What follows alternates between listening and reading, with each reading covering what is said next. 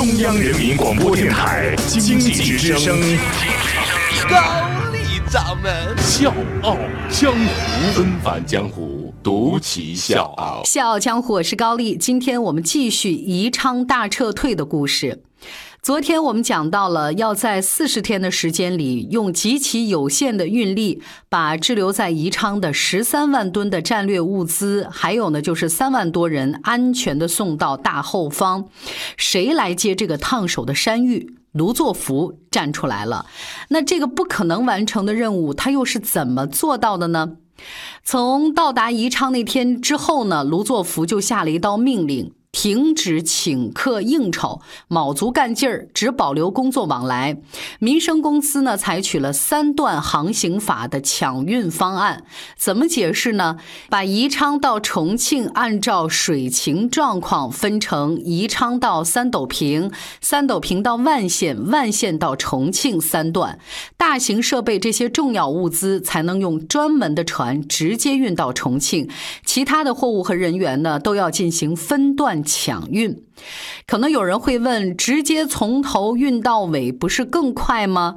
我要给大家解释一下，中间不换船的话，环节少，速度也快，但是这么一来一回就得花六天时间。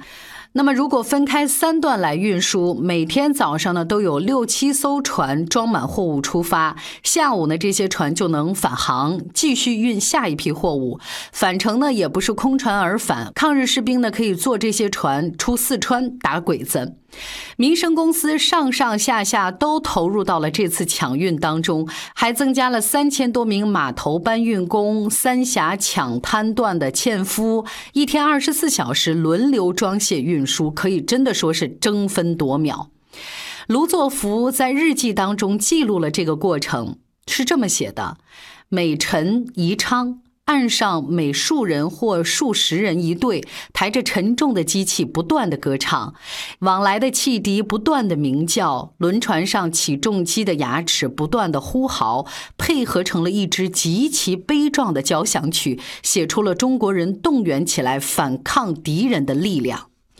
当时呢，民生公司基本上承包了长江的水运，但是呢，卢作孚并没有借这个事情大发战争财，反而制定了一系列的优惠政策，公教人员可以优先登船，并且享受半价。难民儿童可以免费乘坐，每艘船离开宜昌的时候都必须带走五十名孤儿。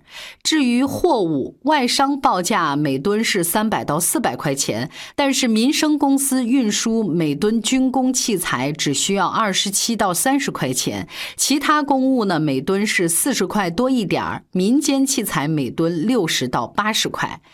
卢作孚把大撤退这件事儿当成了自己和全公司的使命。命，他曾经亲手写过一副对联儿，挂在轮船上，用这样的方式激励所有的员工齐心协力抗战。是这么写的：坐惜君有人群至乐，梦寐勿忘国家大难。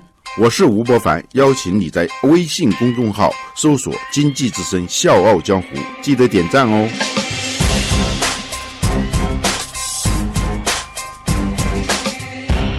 外呢，卢作孚还鼓励员工自行研制无线电台，研制出的十多台电台可以了解每时每刻长江水文环境的变化，及时报告每艘船只的运行情况，用这样的方式确保航运的安全。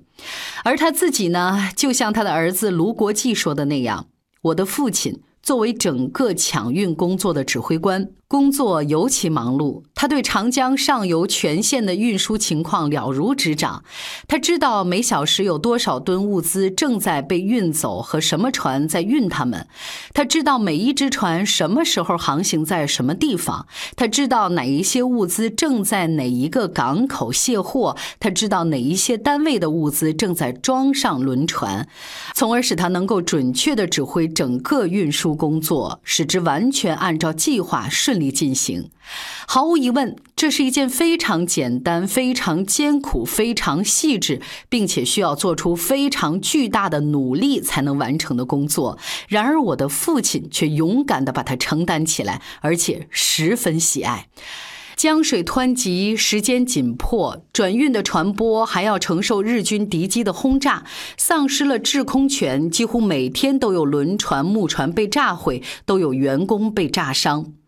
四十天的时间里，有十六艘轮船被炸毁，一百六十一名船员遇难，六十一名船员受伤致残。他们做出的牺牲理应被历史铭记。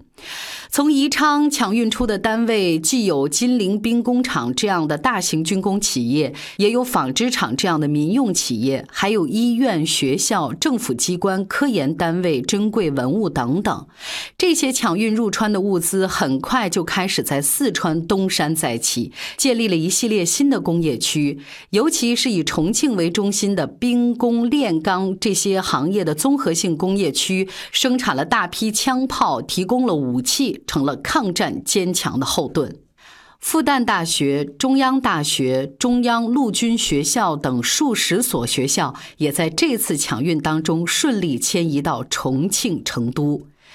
就这样，四十多天的日夜抢运，货物被运出了三分之二，人员全部被运出宜昌，加上来回运输的军队、伤兵等等，民生公司的船队前前后后一共运送了一百五十多万人，不管是人才还是物资，都最大程度的保住了。所以，各位，您说说，有哪里比敦刻尔克差？平民教育之父晏阳初把这次大撤退直接比喻为中国实业上的敦刻尔克，但是宜昌大撤退比敦刻尔克更壮烈、更伟大。一九三八年年底，卢作孚在自己的日记上是这么总结民生公司的一年：这一年我们没有做生意，我们上前线去了。冯玉祥是这么评价卢作孚的。他说：“卢作孚是最爱国的，也是最有作为的人。贵公司人才之多，事业之大，有功于抗战，均为其他公司所少有，敬佩万分。民生公司的船只成了抗战时期中国的诺亚方舟，而卢作孚就是诺亚方舟的掌舵人。他保存了抗日战争胜利的火种。敦刻尔克里面的士兵是这样，咱中国实业家卢作孚也是这样。”别忘了他们。小强，我是高丽，明天见。你燃烧了生命，是为了兄弟。说好了，谁站到最后都要重归故里。你燃烧的生命是为了人民，而你却从没把自己。